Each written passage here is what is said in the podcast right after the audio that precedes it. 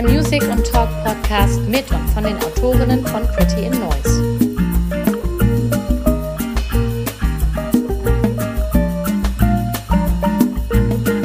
Liebe Hörerinnen und Hörer vom Noisecast, ich bin sehr froh, heute einen ganz besonderen Gast bei uns im Podcast begrüßen zu dürfen. Sie wird sicher hier und da als Newcomerin begrüßt und angekündigt werden. Dabei hat sie bereits mit acht Jahren, nachdem sie Freddie Mercury im Radio gehört hat, beschlossen, Musik zu machen und Lieder zu schreiben. Dieses Ziel hat sie als Co-Schreiberin für zahlreiche namhafte Künstlerinnen erreicht und zeichnet sich in dieser Funktion sogar für eine goldene Schallplatte verantwortlich. Sie hat eine eigene Band, arbeitet als Komponistin für Film und Fernsehen und tritt mit ihrem jetzt startenden Soloprojekt aus der zweiten Reihe ins Rampenlicht. Herzlich willkommen, Nina Müller.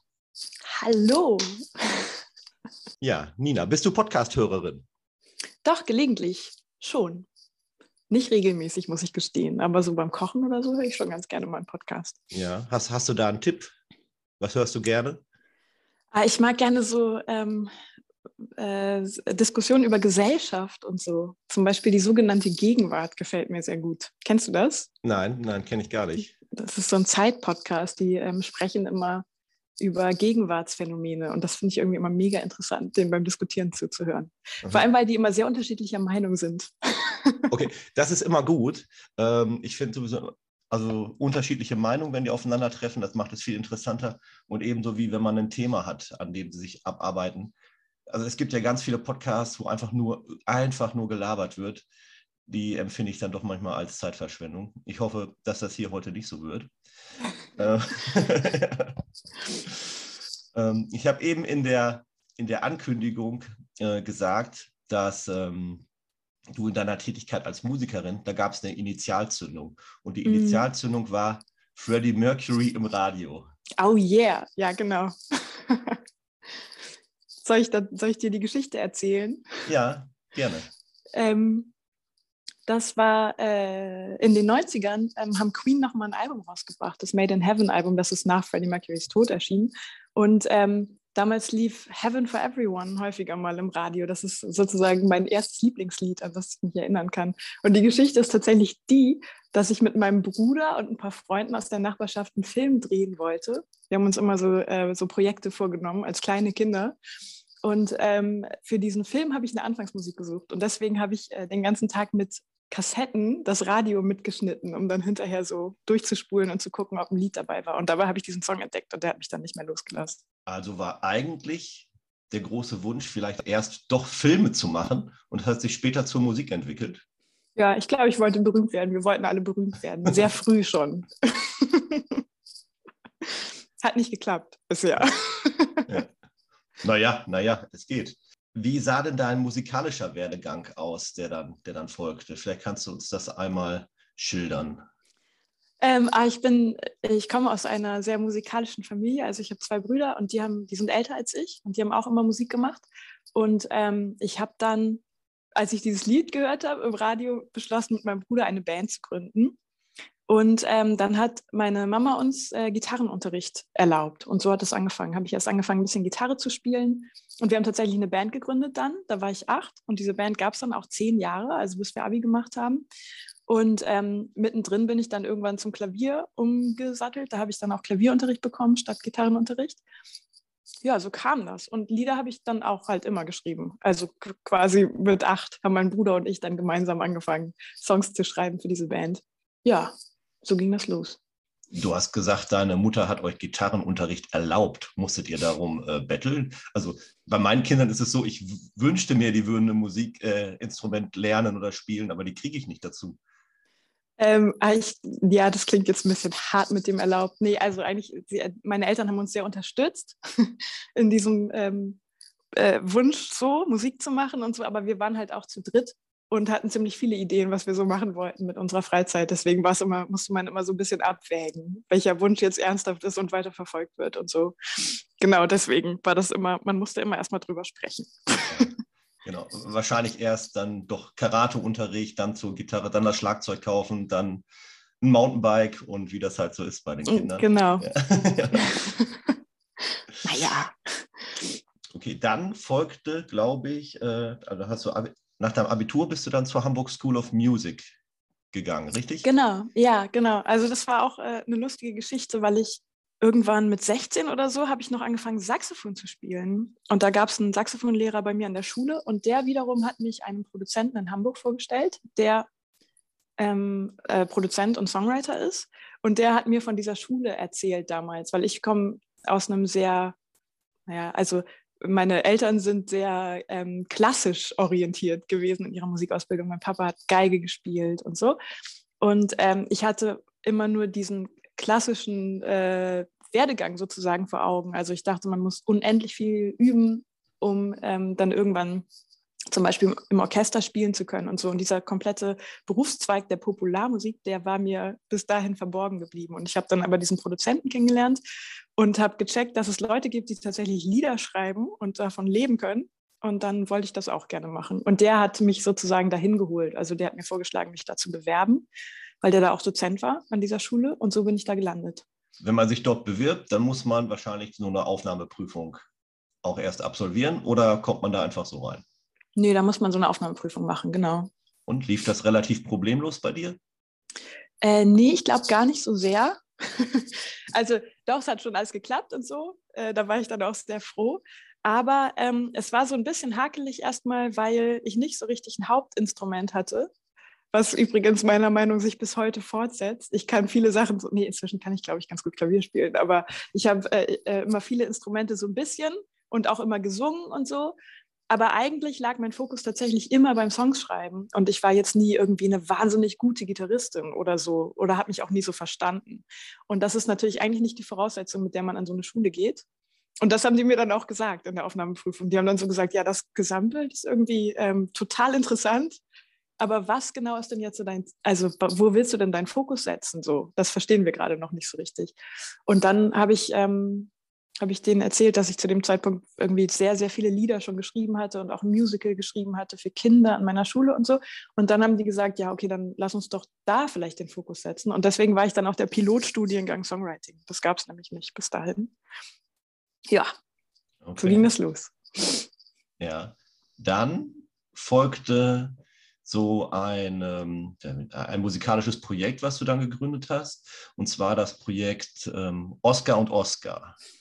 Ja, das kam sogar ein bisschen später noch. Also ich hatte dann da erstmal so eine, so eine Rockband noch.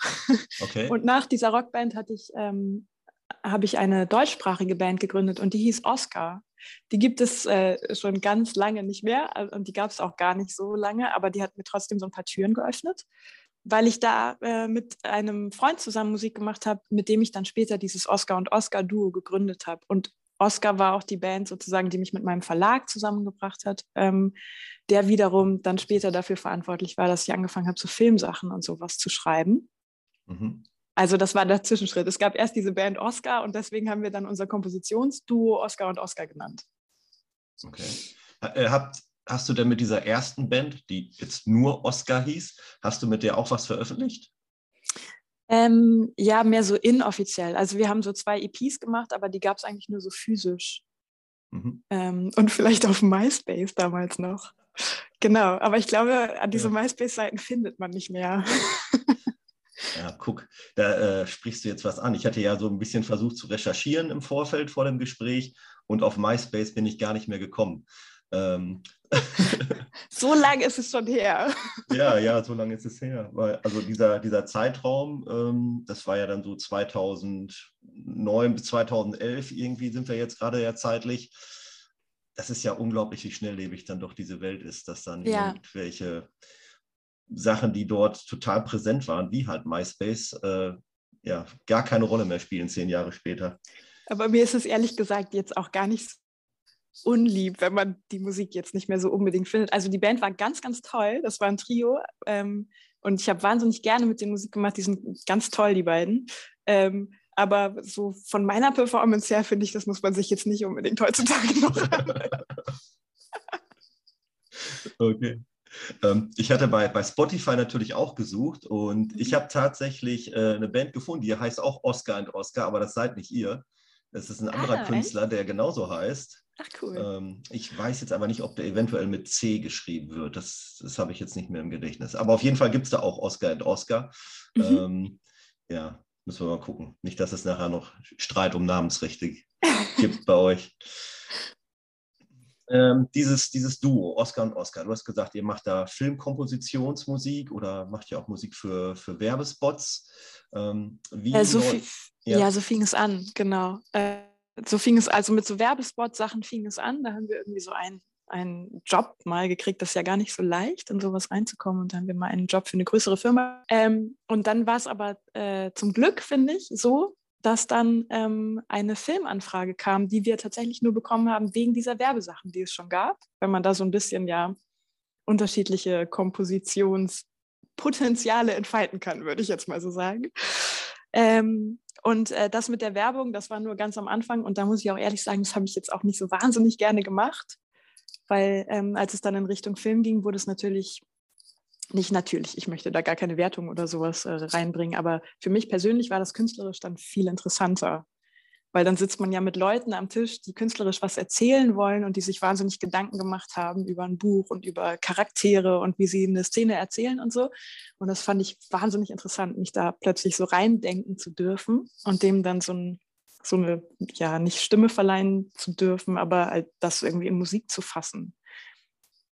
Ähm, genau. Also damit ging es dann so weiter. Mhm. Ja, guck, ich hätte jetzt äh, wollte eigentlich fragen, ob ihr dann so wählerisch sein konntet äh, bei den Aufträgen, die ihr bekommen habt. Ob das jetzt wirklich ein Werbeauftrag kommt, kann ich mich mit dem Produkt oder der Marke überhaupt identifizieren oder kommt jetzt eine Anfrage für einen Film?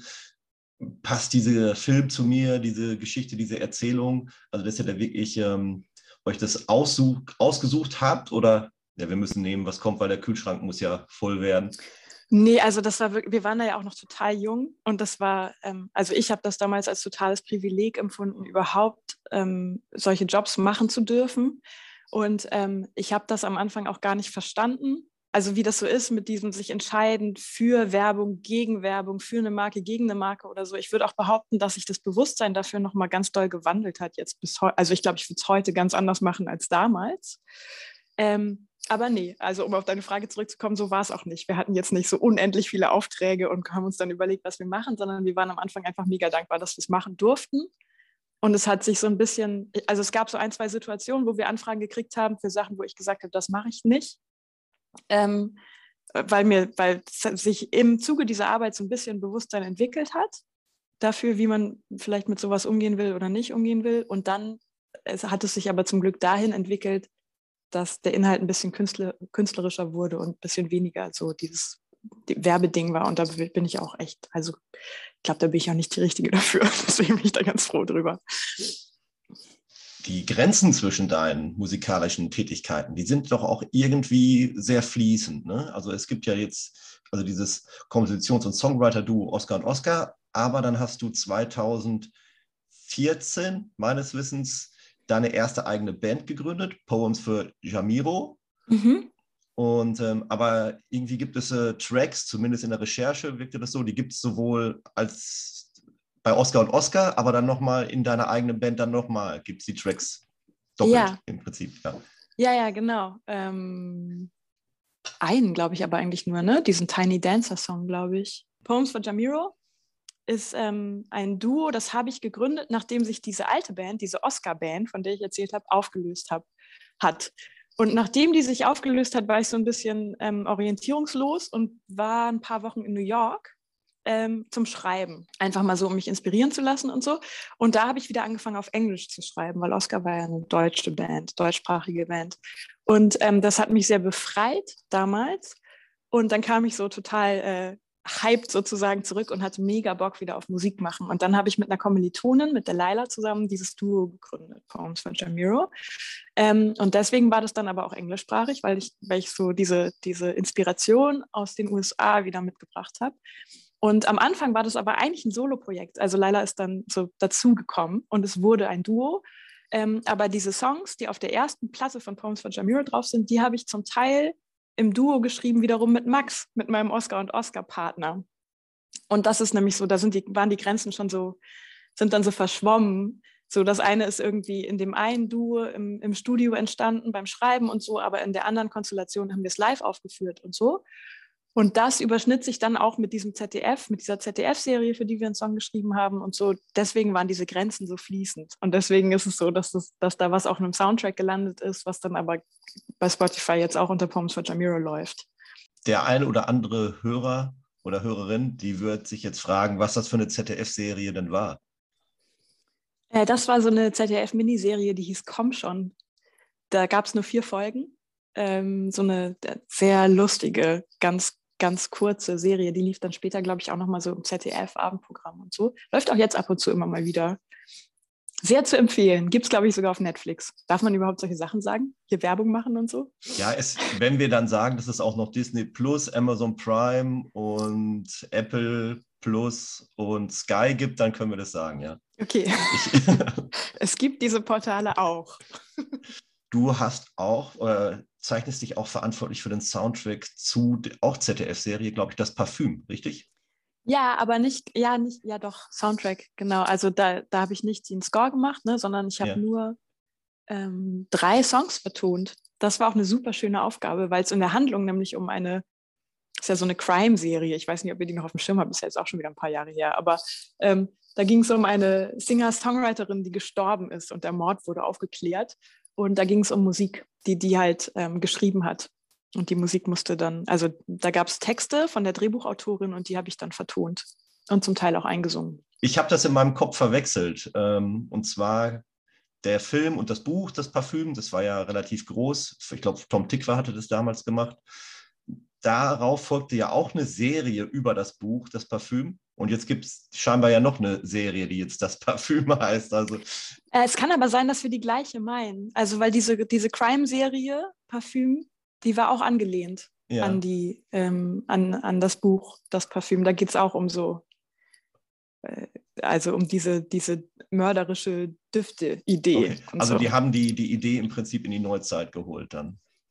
Genau, oder irgendwie weitergesponnen. Aber es ist, glaube ich, was ist auch schon echt lange her, dass ich mir das angeguckt habe. Aber ich glaube, ähm, ich glaube, das Buch, das Parfüm wird immer gelesen, auch in dieser Handlung und inspiriert sozusagen die Leute in der Serie dazu, bestimmte Dinge zu tun. Okay. Vielleicht lüge ich jetzt aber auch, aber so habe ich es im Kopf. Wir, wir können es ja mal überprüfen. Irgendwo auf irgendeiner Streaming-Plattform wird man es finden. Ja, ich hoffe, ich sage nichts Falsches, genau. Ja, dieser, dieser Podcast hier, das ist ja ein Music and Talk Podcast und wir machen zwischendurch immer einen kleinen Break mit Musik. Ähm, du hast im Prinzip eigentlich schon angeboten, dass wir einmal was von Queen reinnehmen. Oh ähm, ja. Äh, genau, welchen Song hattest du? Was war nochmal der Song, den du, den du gesucht hattest für deinen Soundtrack? Heaven for Everyone. Ach ja, Heaven, Heaven for Everyone, genau, den nehmen wir. Und wir brauchen noch was von Poems für Jamiro. Hast du, da, hast du da einen Track, der vielleicht euer Key-Track ist? Ähm, also einen, den ich auf, ich, ich sage einfach einen, der mir ganz gut gefällt, oder? Ja, äh, Human, Human würde ich dann vorschlagen. Human ist der Titeltrack von unserem zweiten Album. Ja, Nina, du hast auch sehr viel als Co-Schreiberin für andere Künstlerinnen gearbeitet. Und wenn man auf diese Liste blickt, ist das schon sehr beeindruckend. Da stehen die Prinzen, Matthias Schweighöfer, Mr. Mie, Lukas Dröse, Johannes Falk, Max, Max Mutzke, Niki, Mary Rose. ja. Wie funktioniert die Arbeit als Co-Schreiberin? Wie läuft das ab? Ähm, ganz unterschiedlich äh, läuft das ab. Und in den meisten Fällen ist es auch wirklich genau ein Schreiben mit Leuten für Leute und, und gar nicht so dieses, man denkt immer, das ist dann so fremdbestimmt. Ne? Also man denkt, nein, nee, fremdbestimmt ist das das richtige Wort. Also man denkt ja häufig, wenn man das so erzählt, dass sich irgendjemand auf die Bühne stellt und dann was singt, was gar nichts mit dem zu tun hat, weil jemand anders das geschrieben hat.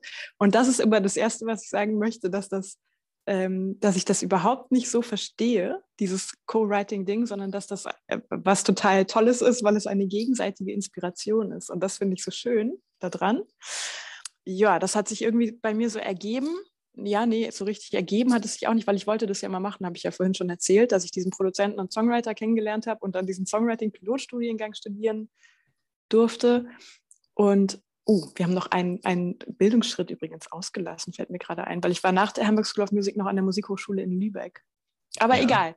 ähm, das war jetzt ein bisschen wirr. Genau, also ist meistens so, dass man sich trifft und über irgendwas spricht, was ähm, die andere Person gerade bewegt und berührt und so. Und dann versuche ich der zu helfen, ähm, dieser Person das äh, in Songform zu bringen.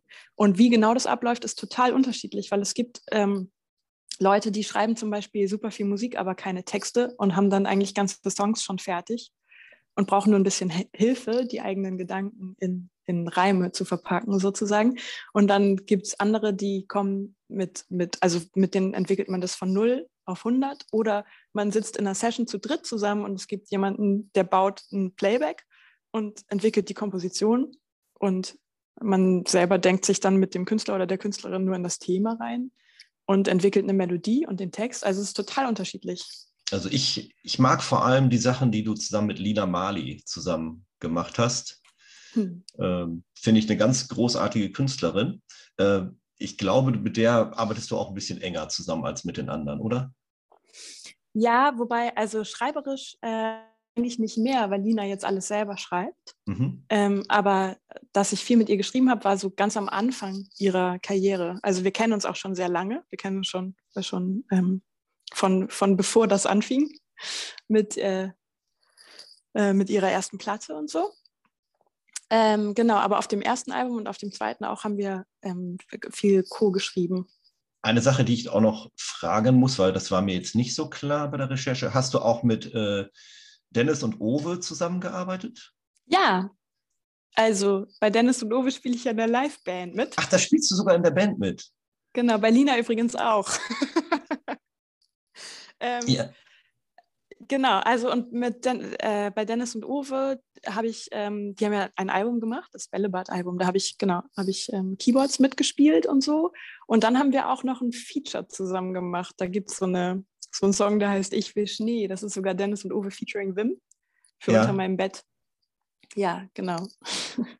Genau, also den Song hatte ich gefunden und ich war mir jetzt aber nicht sicher, ob du auch bei diesem Bällebad-Album äh, mitgearbeitet hattest. Der ist dann, glaube ich, nicht drauf, der ist nur bei der Unter meinem Bett genau. Compilation, glaube ich, dabei, ne? Der war explizit für Unter meinem Bett und sonst bin ich dann nur als Live-Musikerin und Studiomusikerin mit dabei bei denen. Ja. Was, bei Owe, warst du bei Owe vorher auch schon mal dabei? Nee, also Owe und ich haben uns äh, aus der Ferne mitgekriegt sozusagen. Wir waren ja beide in der Hamburger Szene aktiv und Owe zum Beispiel hat mir dann später, als wir uns persönlich kennengelernt haben, und so auch erzählt, dass er meine Band Oscar wiederum total ja. auf dem Schirm hatte damals. Und ich hatte natürlich die Owe-Band auf dem Schirm, aber wir sind uns lustigerweise nie über den Weg gelaufen, bis dann dieses Dennis und Owe-Projekt entstanden ist und wir mal einen Kaffee trinken waren zusammen. Sehr gut. Ähm, also Owe habe ich nämlich schon mal live gesehen, deswegen hatte ich jetzt überlegt, ob wir uns vielleicht auch schon mal über den Weg gelaufen sind. Aber Lina Mali habe ich live noch nicht geschafft bisher. Dann kannst du ja vorbeikommen, weil die geht jetzt auf Tour. Ja, da kommen wir gleich auch nochmal drauf zu sprechen. ähm, weil die hat auch einen super Support dabei, habe ich gehört. Ja, habe ich auch gehört. ähm, aber kommen wir nochmal auf die Tätigkeit als Co-Songwriter zu sprechen, weil in mhm. dieser Tätigkeit hast du auch eine goldene Schallplatte einheimsen können. Ja, das ist verrückt. Das kann ich eigentlich noch immer nicht fassen. ja, Magst du uns kurz aufklären? Also, ja, genau, das hätte ich auch nie gedacht, dass das mal passiert, aber ich bin tatsächlich in einem Songwriting Camp für den Eurovision Song Contest gelandet. Und das war auch ähm, eine, eine lustige Geschichte, die kam über meinen Verlag auch, ähm, über einen der Organisatoren von diesem Camp. Da waren sehr viele sehr namhafte SchreiberInnen ähm, aus der ganzen Welt, muss man wirklich sagen. Also aus den USA, aus Skandinavien, aus überall. Und, ähm, und der hat mich dann noch äh, mit reingeholt, obwohl ich da wirklich, also im Vergleich mit denen eine relativ kleine Nummer bin, muss man sagen, so, weil das waren halt so wirklich viele internationale, international erfolgreiche ähm, Schreiberinnen halt so. Genau. Und äh, deswegen bin ich da aber gelandet, weil der Organisator war auf einem Konzert von Poems for Jamiro und da haben wir uns unterhalten und so und der ähm, meinte dann, er holt noch irgendjemanden mit rein, den keiner kennt. Das war ich. Und ähm, da hat man dann vier Tage lang mit den unterschiedlichen KandidatInnen zusammen äh, Lieder geschrieben für die Vorauswahl. Also von all diesen Liedern, die da entstanden sind, ähm, sind dann welche ausgewählt worden, worden für diese TV-Vorentscheidung, die es immer gibt, wo dann der Kandidat oder die Kandidatin gekürt wird, sozusagen für den Eurovision Song Contest. Und das ist gut gelaufen für mich. weil ähm, ich hatte einen Song im Team geschrieben mit Michael Schulte, You Let Me Walk Alone. Und äh, der hat es dann tatsächlich in den TV-Vorentscheid äh, geschafft und dann auch zum Eurovision Song Contest. Und dann sind wir alle nach Lissabon gefahren und haben uns das angeguckt. Das stelle ich mir unglaublich aufregend vor. Ähm, diese ganze Veranstaltung ESC und in Lissabon ist ja nicht nur die, der, der, der Wettbewerb und der Contest, das ist ja, keine Ahnung, man ist ja sicherlich eine Woche beschäftigt da in Lissabon, so stelle ich es mir zumindest vor. Ja, Kannst du uns so. einmal so ein bisschen schildern, wie lief diese Woche in Lissabon ab? Ähm, also das war wirklich eine total tolle Erfahrung und ich muss sagen, ich habe eigentlich vorher nie irgendwas mit dem ESC am Hut gehabt und ich habe den aber ganz anders verstehen lernen, als ich, äh, als ich da war, weil der ja tatsächlich in ähm, vielen Ländern und für die ganze bunte Community in Europa viel mehr bedeutet als ähm, vielleicht jetzt hier für, für mich, Otto normalen Mitteleuropäerin, irgendwie so. Ne? Ähm, das war mir vorher nicht klar. Und ähm, das fand ich wahnsinnig beeindruckend und total schön. Und die Atmosphäre in diesem Saal war auch Wahnsinn. Einfach so viele Leute, die das so gefeiert haben und eine sehr, sehr liebevolle Atmosphäre auch. Was ich ähm, vorher auch gar nicht so eingeschätzt hätte, weil natürlich, wenn man so hier das nur so von, von der anderen Seite des Fernsehers sozusagen mitkriegt, dann ist da ja auch immer sehr viel Hate und sehr viel, sehr viel Bewerten vor allem im Vordergrund. Wenn du aber da bist vor Ort, dann ähm, finde ich, steht diese, dieses ähm, Zelebrieren der Freiheit und diese ganze Liebe und so, um die es da geht, viel doller im Vordergrund. Und das ähm, fand ich tatsächlich sehr beeindruckend, das erleben zu dürfen. Und dann fand ich sehr beeindruckend, was für wahnsinnig krasse ähm, SängerInnen das waren, die da performt haben. Und ähm, das Ganze drumherum ist natürlich auch Wahnsinn. Also ähm, ich war gar nicht so früh da. Ich glaube, man hätte sich da auch vorher schon das angucken können. Da gibt es dann so ähm, vorher, glaube ich, schon so drei Veranstaltungen, bevor die eigentliche ähm, TV-Veranstaltung stattfindet, mit so Vorauswahlgeschichten und so Live-Proben, wo die ganze Show quasi dann vorher schon mal vor Publikum stattfindet und so, bevor es dann richtig, ähm, äh, richtig gesendet wird, europaweit. Das habe ich aber alles nicht so mitgekriegt. Ich, hab, ich war nur, also ich war in Lissabon, ich hatte sehr viel Freizeit, ich konnte sehr viel von der Stadt mir angucken. Und dann gab es so ähm, zwei wilde Tage, als es dann so richtig ernst wurde, wo man dann halt da war, äh, in diesem Studio kann man ja gar nicht sagen, aber in dieser Location halt, wo, wo, die, wo das große Konzert dann stattgefunden hat, wo man dann Backstage war und dann da saß in diesem, ähm, wie heißt das nochmal, Green Room, ne? Also mhm. wo man dann halt, oh Gott, ähm, dann war es ein bisschen befremdlich, weil man da seine Deutschlandflagge wedeln musste, jedes Mal, wenn irgendwie Deutschland Punkte gekriegt hat und so. Das ist natürlich, fand ich ein bisschen awkward so.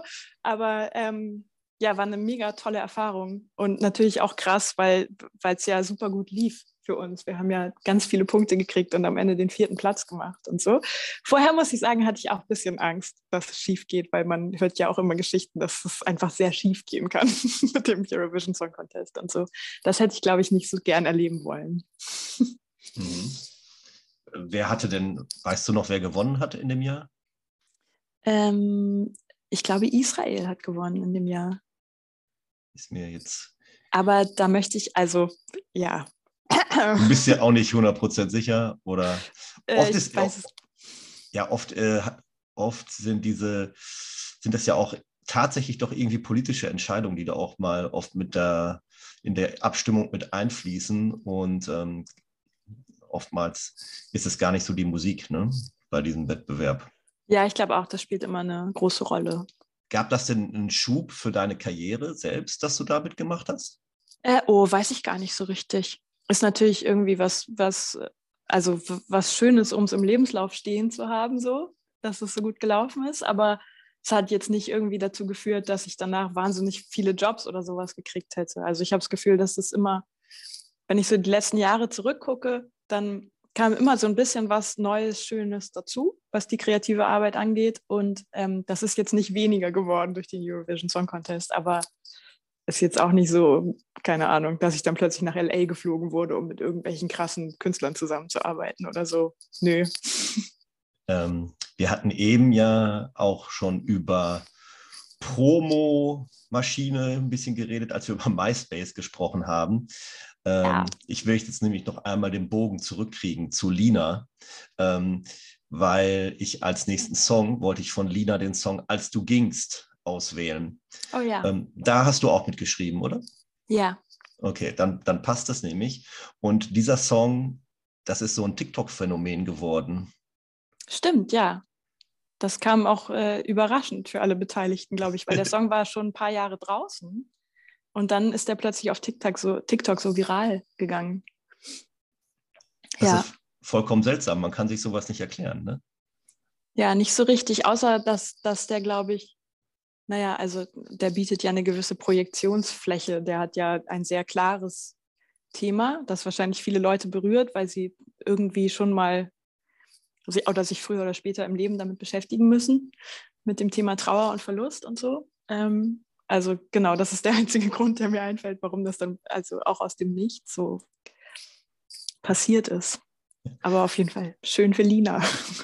Genau, genau. Ich war gestern, deswegen war ich gestern das erste Mal auf TikTok. Ach was. um das einmal zu überprüfen. Und Lass mir was voraus. Ich war da noch nie.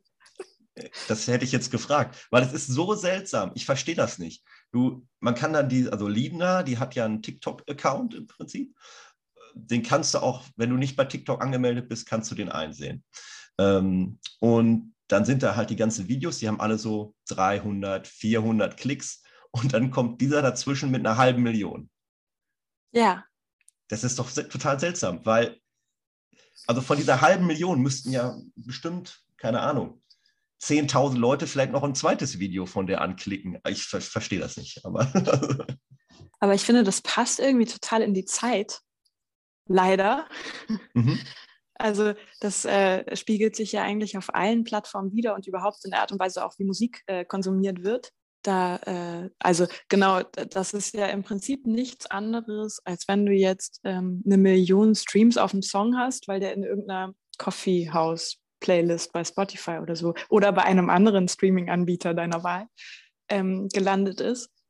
Äh, dann bedeutet das ja nicht automatisch, dass Leute das bewusst hören und sich dann den Künstler oder die Künstlerin merken und weiterverfolgen, was da noch so kommt an Musik. Deswegen finde ich das sowieso so ein bisschen desillusionierend. Also diese Macht, die einerseits diese Zahlen haben, diese Klickzahlen und so, und wie häufig Leute da drauf gucken und danach bewerten, ob jemand erfolgreich ist oder nicht. Und gleichzeitig, wie wenig nachhaltig das eigentlich ist und wie es irgendwie gleichzeitig die Kunst so entwertet. Jetzt bin ich schon wieder so ganz gesellschaftspolitisch geworden. Ja, aber da kann ich, äh, da würde ich gerne mal einhaken.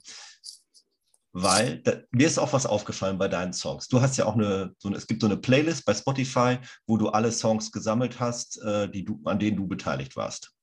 Richtig? Hey, ja. Mhm. Genau, die, die habe ich gefunden.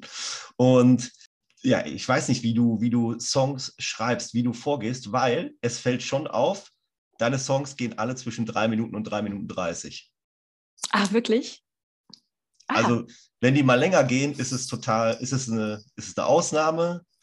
Ähm, das ist ja auch, jetzt wäre jetzt die böse Frage, wäre jetzt, unterwirfst du dich dem auch schon, diesem 3 Minuten 30, das ist die Grenze, das Radiodiktat oder Spotify-Diktat und so schreibe ich meine Songs. 3 Minuten 30 ist übrigens schon Vergangenheit. Ich glaube, ja, unter, unter bei, drei müssen wir. Ne? Inzwischen sind wir bei 2 Minuten 40. ähm, ich glaube, ähm, hm, also ich habe schon so Sessions erlebt, wo das so war, wo man wirklich äh, auf die Uhr geguckt hat und gesagt hat, okay, wir sind hier schon bei 35 Sekunden, wir müssen jetzt irgendwie in Chorus und so. Mhm. Ähm, ich habe aber auch aufgehört, an solchen Sessions teilzunehmen. Also tatsächlich, weil ich auch merke, dass, dass ich es total, das finde ich nicht inspirierend, so zu arbeiten. Ich kann aber total verstehen, wenn man das macht und, und ne, also auch da will ich das gar nicht wertend, aber ich ziehe da nichts raus. Ähm, ich glaube trotzdem, dass sich so eine bestimmte Grundlänge häufig von alleine etabliert, weil man ja so einer Grundform folgt von Strophe, Prichorus, Refrain, Strophe, Prichorus, Refrain und dann kommt vielleicht noch ein C-Teil und nochmal ein Refrain und dann äh, ist das eben häufig so, dass es dann über vier Minuten nicht hinausgeht, obwohl es, glaube ich, bei meinen eigenen Projekten schon auch ein paar Lieder gibt, die äh, länger oder kürzer sind als das. Aber ich glaube, dass sich dadurch auch sowieso ergibt, dass es so einen Durchschnittswert gibt, so was, was eine Songlänge ungefähr ist. Ja, aber mhm. inzwischen müsste es noch viel kürzer sein. Der Michael Schulte-Song, der hat es übrigens geschafft, unter drei Minuten zu sein. Das musste er aber auch, weil der ESC, stimmt, ja genau, da war das auch immer. Da musste man sehr auf die Uhr gucken, weil ESC-Songs dürfen nur drei Minuten lang sein. Ah, wusste ich jetzt auch noch nicht, aber interessant. Wir werden den gleich hier auf die Songliste packen, allerdings nicht die ähm, Standardversion, sondern die Akustikversion. Die ist nämlich ein bisschen länger, die geht drei Minuten 18. Ha. Und Und äh, dazu dann noch Lina Marley, als du gingst. Bist du mit der, gehst du mit der Auswahl d'accord? Ja, sehr Wunderbar. schön. Jetzt ist der Zeitpunkt gekommen, dass du ein Solo-Projekt startest.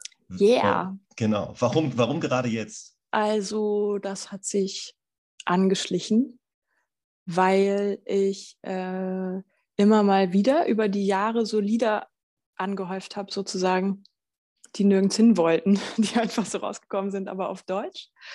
Und ich bin über einen Freund, ähm, Mr. Me, den du vorhin auch schon erwähnt hast, in Berlin in einem Studio gelandet, weil ich nämlich auf seinem Album auch mitgeschrieben habe. Und dann hat er mich eingeladen ins Studio, ich glaube, um ein paar Chöre zu singen oder irgendeinen Text fertig zu machen oder so. Und ähm, hat mich dann gefragt, ob ich Support spielen möchte mit diesen Liedern, die so rumliegen ähm, auf der Tour, die dann anstand bei ihm. Und das äh, fand ich einen super schönen Gedanken und ein bisschen aufregend und so. Und dann ähm, habe ich da spontan mit dem Produzenten, der seine Platte gemacht hat, nämlich Tobi Siebert in Berlin, ähm, eine kleine EP aufgenommen mit drei Songs. Wirklich so, so, wir kannten uns halt nur so flüchtig aus dieser Studiosituation mit Micha, also mit Mr. Me. Und dann hat sich das so ergeben, dass wir dann so gesagt haben, ja, lass mal machen, hier irgendwie drei Songs aufnehmen. Und das war total schön, hat mich total inspiriert auch. Also ich habe dann, man hat dann ja so Phasen, wo man plötzlich so richtig, richtig Bock hat, wieder auf Musik machen und schreiben und so. Und daraus ist dann diese Idee entstanden, ähm, diesen Liedern mal nachzugehen und auch einfach mal ein Projekt zu machen, dass ich ganz alleine bin. Mhm. Dieses Projekt, das nennt sich WIM. Mhm. Hat, hat dieser Name eine Bedeutung? Nee, eigentlich ehrlich gesagt nicht so dolle. Also ich wollte gerne ein, ein einen Künstlernamen für das Projekt, der nicht so viel verrät. Also bei Wim finde ich ganz gut, das ist ein niederländischer männlicher Vorname. Da würde man jetzt nicht vermuten, dass es eine deutsche Künstlerin ist. Ähm, und ich habe das, glaube ich, ich habe mit einer Freundin telefoniert und wir haben ganz viele Abkürzungen gefunden auf WIM. Und daraus ist diese Idee entstanden. Und am Anfang habe ich dann auch auf Instagram immer so WEM-Posts gemacht, sowas wie weg irgendein Monster oder was ist morgen oder ne, lauter so Sachen. Inzwischen fällt mir da gar nicht mehr so viel ein. Ähm, ich sammle aber, also schickt mir gerne was, wenn euch noch was einfällt. Aber so ist der Name halt entstanden. Und aus der Idee Wimmelbild, das finde ich irgendwie auch ganz schön. Das ist, weil es ist ja ein, ein Wimmelbild sozusagen, das sich zusammensetzt aus, ähm, aus Bildern der vergangenen Jahre, weil diese Lieder habe ich ja über Jahre hinweg angesammelt. Und jetzt ähm, kommen die endlich raus. So. Ja, äh, das würde sich dann ja fast eher als Albumtitel anbieten, statt als Projektname. Weil, also wenn dieses Projekt hoffentlich erfolgreich ist und länger, längerlebig ist, dann wäre Wim ja fast schon der bessere Albumtitel gewesen. ja, hm. ja, vielleicht ist das auch mal ein ganz gutes Konzept für so ein Projekt, dass man einfach zu jedem Album den Namen ändert. ja. Aber ähm, die, der Name bietet natürlich auch im, im Artwork ziemlich viele Möglichkeiten, ne? also wie man das, das schreibt, das Wim. Äh, ja, also auf jeden Fall gibt es ein ganz schönes Logo dazu, dass man auch, dass man einfach so mit einer Linie schreiben kann. Ich habe es gestern bekommen, das Album, und äh, ich habe es leider nur einmal geschafft, mir durchzuhören. Aber ah. ich habe einen Lieblingssong schon Ach, gefunden. Was? Ja, genau. Ich und weiß, zwar? Hast, hast du schon so viel Rückmeldung bekommen von den Leuten zu dem Album? Nee, ich bin gerade ganz aufgeregt. Ich glaube, du bist der erste außenstehende Mensch, mit dem ich spreche, der es jetzt hört. Also ich habe es sogar auch meiner Familie noch nicht gezeigt, und so, oh. außer meiner Mama. Aber sonst ähm, wurde es streng unter Verschluss gehalten. Das ist ja dann wirklich sehr aufregend. Ähm, also mein Lieblingssong ist tatsächlich der, der Titelsong, Boxer. Ah, schön. Warum? Den, also catcht mich musikalisch am, am meisten. Mhm. Also ich, es lief auch jetzt nicht so, ja, wie hört man Musik heutzutage? Ähm, ich habe mich jetzt nicht an den Tisch gesetzt, das Textblatt rausgepackt und habe dann die Texte verfolgt, sondern ich habe nebenbei die Wohnung aufgeräumt und dann lief das halt. Mhm. Und dann ähm, ist es ja doch so, dass man dann gecatcht wird von der Musik. Und mhm. da habe ich mir dann mal bei dem Song mir dann nachher doch nochmal den Text äh, auch äh, an, also durchgelesen dabei und nochmal gehört. Und ähm, ja, es ist einfach ein total schönes Lied. Also Vielen Dank. Chapeau. Wann wird das hier eigentlich ausgestrahlt? Ähm, ja, das ist leider so ein bisschen ärgerlich für, fürs Aufzeichnen und Ausstrahlen. Ähm, 18. Juni, da ah, sind wir okay. jetzt, sind wir jetzt Das heißt, gelegen. Das Album ist ist, schon, schon einen. Monat draußen. Das Album ist dann schon einen Monat draußen. Dann kann ich ein- sagen, dann ist es ja gut, dass wir Boxer zur Titelsingle gemacht haben. Perfekt. Und also der Vorteil ist jetzt auch, dadurch, dass es ja jetzt noch ein bisschen hin ist bis zur Ausstrahlung, wir können Boxer gleich äh, als Song setzen, ähm, Mhm. den wir nehmen, weil es, wenn wir jetzt veröffentlichen würden, ja noch gar nicht möglich wäre. Das erste, was ich jedoch von dir gehört hatte oder wie ich überhaupt jetzt zu dir gefunden bin, war ähm, die Nummer Löwenherz. Das war jetzt das erste, was ich gehört hatte. Das hatte Ah. mir der, der Benny, das ist Mhm. da der Promo-Agent, äh, der momentan für dich zuständig ist, der hat mir das zugeschustert und gesagt, hier, hör mal rein, das könnte vielleicht was für dich sein. Und die Nummer hat mich voll an Wir sind Helden erinnert. Ach, echt? Ja, Ach, wie schön. Das ist ja ein schönes Kompliment. ja, ich hatte jetzt, ich hätte jetzt gefragt, war das irgendwie ein musikalisches Vorbild für dich? Ja, auf jeden Fall. Also ich bin äh, Riesenfan von Judith Holofernes Texten und äh, von der ganzen Wir sind hey, äh, wie vollende ich den Satz? Musik, von der ganzen Wir sind Helden Musik. Doch, das hat mich äh, auf jeden Fall sehr geprägt. Das war, glaube ich, die erste deutschsprachige Band, die ich bewusst gehört habe, die ich einfach ultra gut fand. Da war ich auch auf mehreren Konzerten. Höre ich auch immer noch, die Alben. Äh, tatsächlich hat die, die Musik von Wir sind Helden sich unglaublich gut gehalten. Jetzt, ah ja, guck mal, ich kann jetzt noch ein bisschen was erzählen. Ich war am Wochenende auf einem Konzert von Edwin Rosen. Kennst du den? Nee. Ja, das ist so ein, ähm, der macht Post-Punk-Musik mit deutschen Texten. Aha. Und totaler Hype, waren ganz, ganz viele noch deutlich jüngere Leute dort als ich. Und der hat aber auch ein Wir sind Helden-Cover in seinem Set gehabt. Und ich war dann doch erstaunt, wie textsicher die das halt mitsingen konnten, alle. Krass. Und was hat er gecovert? Äh, Ja, nur, nur ein Wort hat er gecovert. Aber das war, ja, dass das bei so den 18- bis 20-Jährigen so präsent ist, weil es ist jetzt auch, der hat noch, auch noch kein Album draußen, der hat einfach nur ein paar Singles und ähm, war dementsprechend ja eine Überraschung, dass dieser Song da im Konzert läuft, aber die war trotzdem sehr textsicher. Ja, crazy. Immer noch. Ähm, wie hat denn äh, Corona die Arbeit an dem Album beeinflusst? Also das frage ich jetzt eigentlich, weil wenn man auf den Shop bei Wim klickt, dann ist so eine kleine Synopsis steht da. Äh, Ja. Dieses Album ist über so und so viele Jahre entstanden, so und so viele Songs in der Corona-Zeit, so und so viele Songs nicht in der Corona-Zeit. Spielte das eine Rolle? Ähm, ja, spielte schon eine Rolle. Ähm, Gerade Boxer zum Beispiel ist ein Lockdown-Kind sozusagen. Das habe ich nämlich geschrieben im ersten Lockdown, weil ich das Gefühl hatte, dass alle Leute angefangen haben, sich im Internet anzuschreien. Und das findet sich unter anderem in diesem Text wieder, dieses, äh, dieses Gefühl. Natürlich auch, weil, ähm, weil es, also es hat mir schon auch Möglichkeiten eröffnet, so ähm, zu Hause bleiben zu müssen und dass so viele Konzerte abgesagt wurden und so hat dann irgendwann auch dazu geführt, dass ich mir hier so ein Home gebaut habe und angefangen habe, so ein paar Demos auch selber vorzuproduzieren. Also das Allermeiste ist wirklich im Studio entstanden, aber ähm, so ein paar Sachen habe ich hier auch zu Hause dann schon so äh, recorded und, äh, und so vorarrangiert und so. Und ähm, das habe ich auch vorher noch nie gemacht für meine eigene Musik. Ich habe das sonst eigentlich immer zusammen mit Produzenten im Studio, Studium, Studio äh, erarbeitet. Genau. Und jetzt habe ich, äh, hab ich da viele Sachen gelernt, die äh, dann auch wieder, was auch mich, mich mega befeuert hat, kreativ wieder und so. Dafür war Corona dann ganz gut. Mhm. Ja, normalerweise wärst du jetzt im Frühjahr sogar auf eigener Headline-Tour gewesen mit dem WIM-Projekt. Ja, das natürlich ist äh, ein negativer Effekt, stimmt. Ähm, überhaupt äh, muss man sagen, dass unser ganzer Zeitplan natürlich gründlich durchschossen wurde, zerschossen wurde von Corona.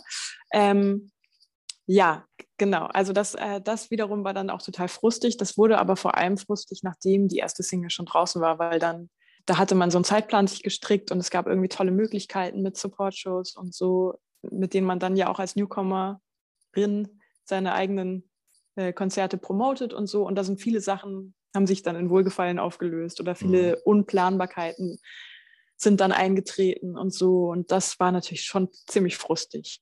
Ja. Hast du dann die Headline-Tour äh, im Prinzip gecancelt, weil dieser Zeitplan sich jetzt so verschoben hat? Also das Album wäre ja noch gar nicht draußen gewesen und du hast ja jetzt vielleicht auch nicht so viel stattgefunden, wie es normalerweise der Fall gewesen wäre, weil du hier und da keinen Support hättest spielen können. War das der Grund oder waren doch äh, ja, Corona-Auflagen der Grund, warum du das gecancelt hast? Ach, beides eigentlich. Also ich, ich glaube, wenn wir unseren Zeitplan hätten einhalten können, dann wäre ähm, die Tour einfach sehr viel wirtschaftlicher durchführbar gewesen für alle Beteiligten. Und es ist aber auch einfach so, dass ähm, die Corona-Zeit natürlich die VeranstalterInnen auch total gebeutelt hat und die können sich auch nicht mehr leisten, kleinere Sachen aufzuführen, wenn es keine Erfolgsgarantie gibt und so. Mhm. Und ähm, als, als Newcomer-Projekt ist es eben schwierig, so eine Erfolgsgarantie überhaupt äh, zu liefern. So. Deswegen haben wir einfach im Einvernehmen mit allen gesagt, lass uns ein bisschen mehr Zeit nehmen noch.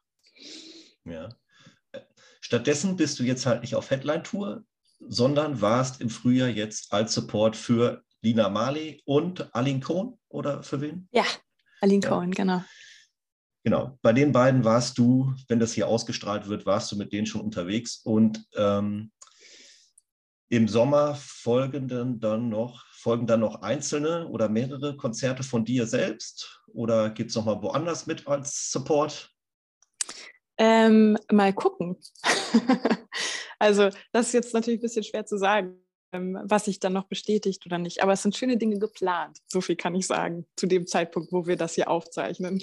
Ja, also wenn das, wenn das der Fall ist und du irgendwo spielst, dann wird man das sicherlich auf deiner, auf deinen Internet Präsenzseiten irgendwo lesen können ähm, und natürlich auch bei uns bei PIN. Yeah. Ja. ähm, eine Nummer, die ich noch ansprechen möchte, ähm, die du auch wieder als Co-Writerin irgendwo geschrieben hast. Und jetzt sind wir wieder bei dem Punkt, dass die Grenzen fließend sind, weil diese Nummer hört sich für mich an, als wenn das ein liegen gebliebener Song von dem Boxer-Album ist. Aha. Und zwar, äh, der Sänger heißt, äh, ich weiß, heißt der Michael oder heißt der Michel? Michel von Wusso? Michel von Wusso. Mhm. Michel heißt er, genau. Und da gibt es den Song Narbenherz. Ach krass. Das, also ja, äh, zu dem Zeitpunkt, wo wir das hier aufzeichnen, ist der ja gerade erst auf die Welt gekommen. Genau, den habe ich in deiner, äh, in deiner Spotify-Playlist gefunden. Den hast du ja. vor ein paar Tagen erst dazu genommen. Mhm. Und ähm, so vom, ja, man findet wieder diese Boxer-Metapher da drin ähm, die, die Wortwahl, Narbenherz, Löwenherz, das ist, passt alles irgendwie zueinander. Da habe ich gesagt, blieb das vielleicht liegen?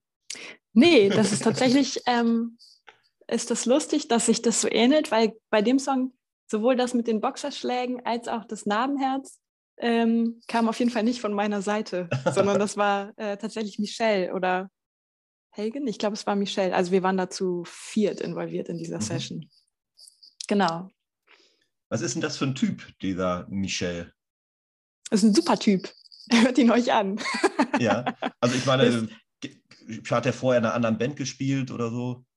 Nee, der macht schon länger Solo-Musik. Äh, ich weiß nicht, ob du geguckt hast, mal auf seinem Profil, was der schon so veröffentlicht hat. Der ist ähm, Solo-Künstler. Ich kenne den über, seinen, äh, über den Produzenten, mit dem er zusammenarbeitet in Hannover, der wiederum mit meiner Band Poems for Jamiro ganz viel gemacht hat.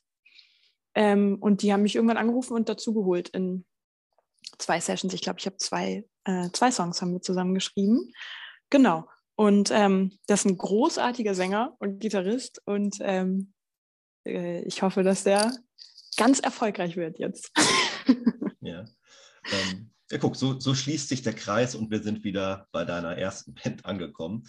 Ich finde den, ähm, den Song von Michelle, also den Narbenherz-Song, den finde ich richtig stark. Also es ist ein super Song. Unterscheidet sich auch so ein bisschen, also ist ein bisschen härter, ist eine Spur härter als die anderen Sachen, die du bisher so gemacht hast. Ja, der ist halt, äh, genau, der ist rockiger. Ja. Rockiger trifft es eigentlich noch besser. Dann würde ich jetzt zum Abschluss äh, gerne hier Narbenherz setzen von Michelle oh ja. und von dir natürlich den Titelsong aus deinem aktuellen Album. Cool. Ja, wunderbar. Und dann bedanke ich mich äh, recht herzlich erstmal, dass du das hier mitgemacht hast und ja, vielen dir, Dank dir. Ja, wünsche dir sehr viel Erfolg und dass du damit äh, ja sehr zufrieden sein wirst, wie sich das Ganze entwickelt in den nächsten. Wochen und Monaten. Dankeschön. Okay.